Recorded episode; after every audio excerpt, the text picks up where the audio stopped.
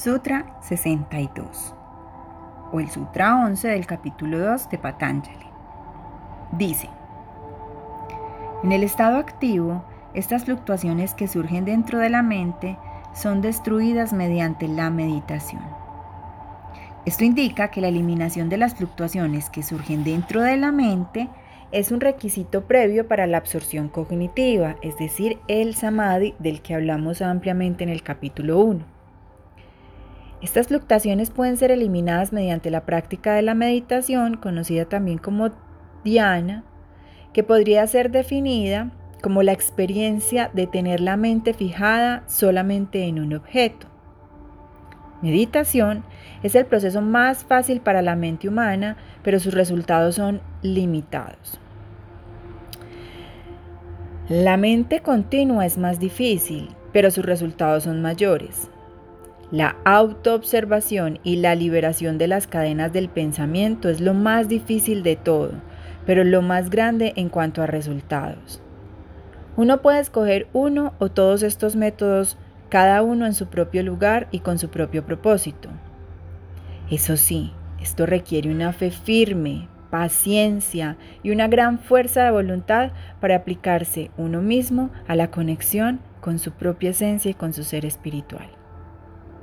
La práctica que se nos recomienda para hoy es medita para comprender el ser, practica la conciencia continua para experimentar el ser.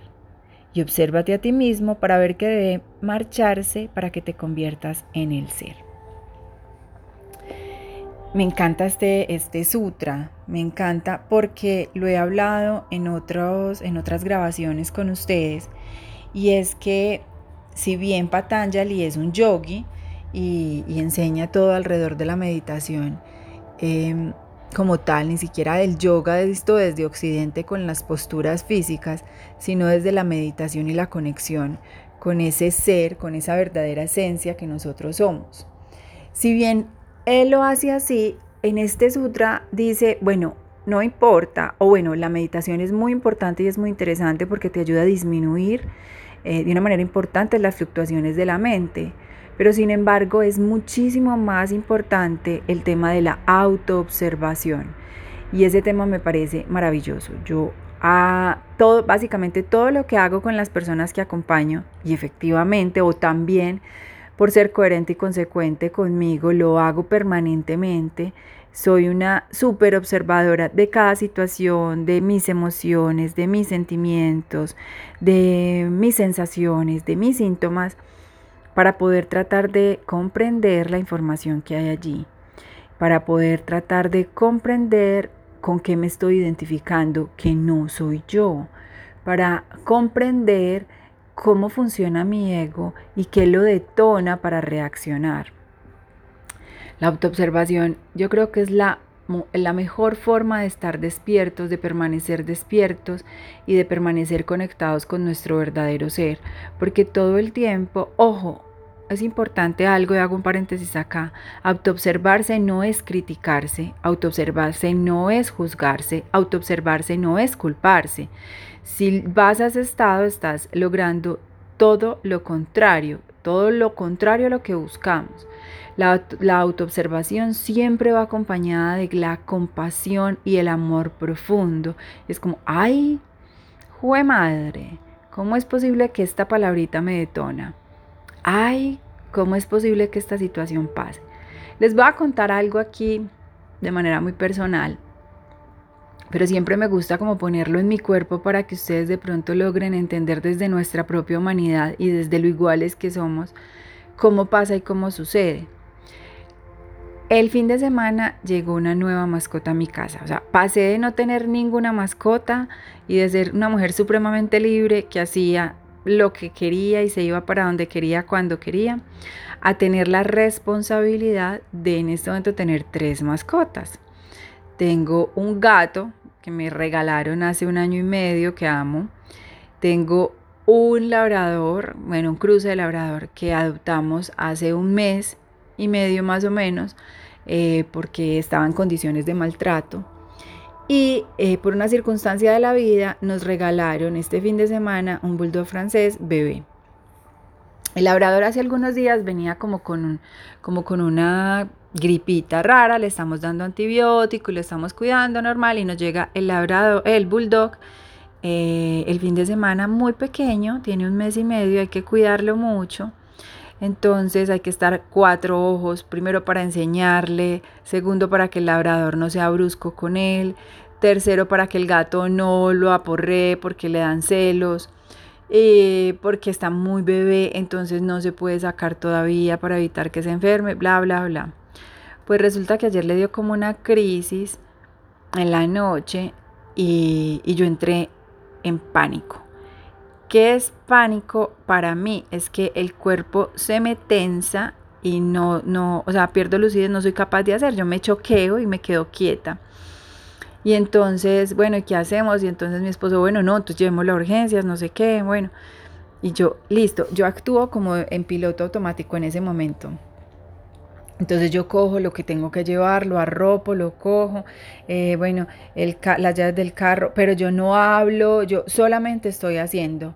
Eh, listo, me monto en el carro, el cuerpo inmediatamente me muestra cómo el cortisol empieza a llegar a todos los músculos y el cuerpo se me vuelve tenso, se me vuelve duro, duro, duro y pesado.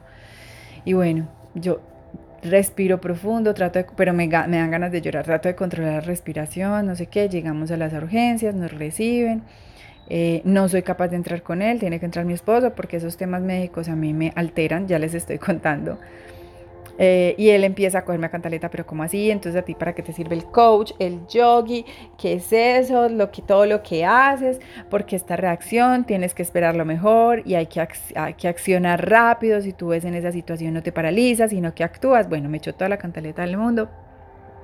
Yo simplemente me respiraba, lo escuchaba porque era un espejo verbal de lo que me estaba pasando en mi mente egoica y simplemente me sentía. Bueno, eh, porque como todos somos chismosos y nos gusta, les cuento que el perrito está bien. Básicamente sí tiene la misma gripa que le dio al otro. Entonces hay que hacerle nebulizaciones y hay que cuidarlo, pero está bien, gracias a Dios.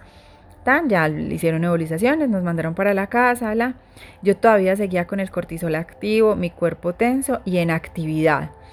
Eh, listo, terminé de hacer todo eso. Inmediatamente me acuesto a la cama.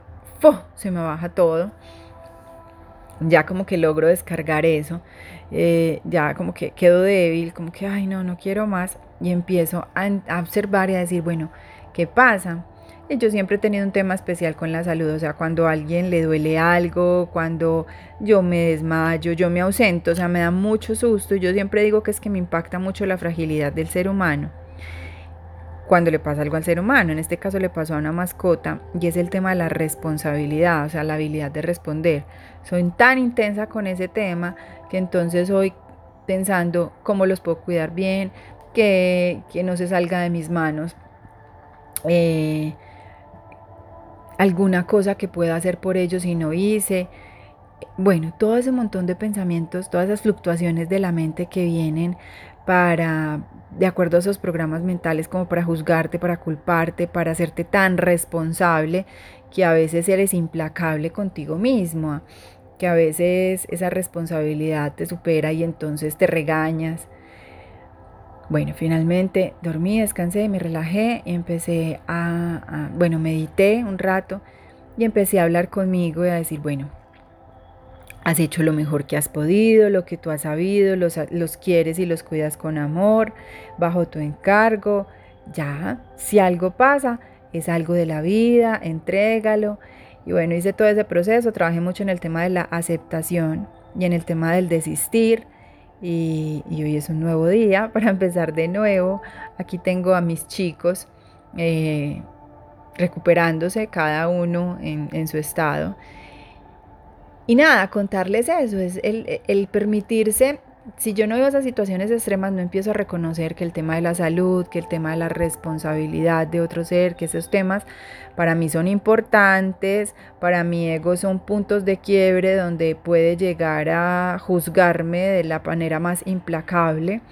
Eh, y entonces como viene mi ser y me abraza y me acoge con compasión, me, escucha, pero también me habla y me dice tranquila, todo está en orden, todo está bien, suelta. Y es bien bonito el proceso que se da. Eh, la autoobservación es maravillosa como técnica y como herramienta para permanecer despiertos y para permanecer conectados con nosotros. Así que hoy la invitación es a observarse sin juicio, sin crítica, sin culpa, simplemente reconociendo que es aquello que te detona, que son temas importantes para ti y cómo puedes empezar a manejarlos y a gestionarlos para que no te hagan daño y no te hagan sufrir más de la cuenta. Se fue muy largo, pero bueno, ahí les mando un abrazo, eh, pasen un bonito día y espero que esa conexión y esa autoobservación sean herramientas especiales y prácticas para ustedes.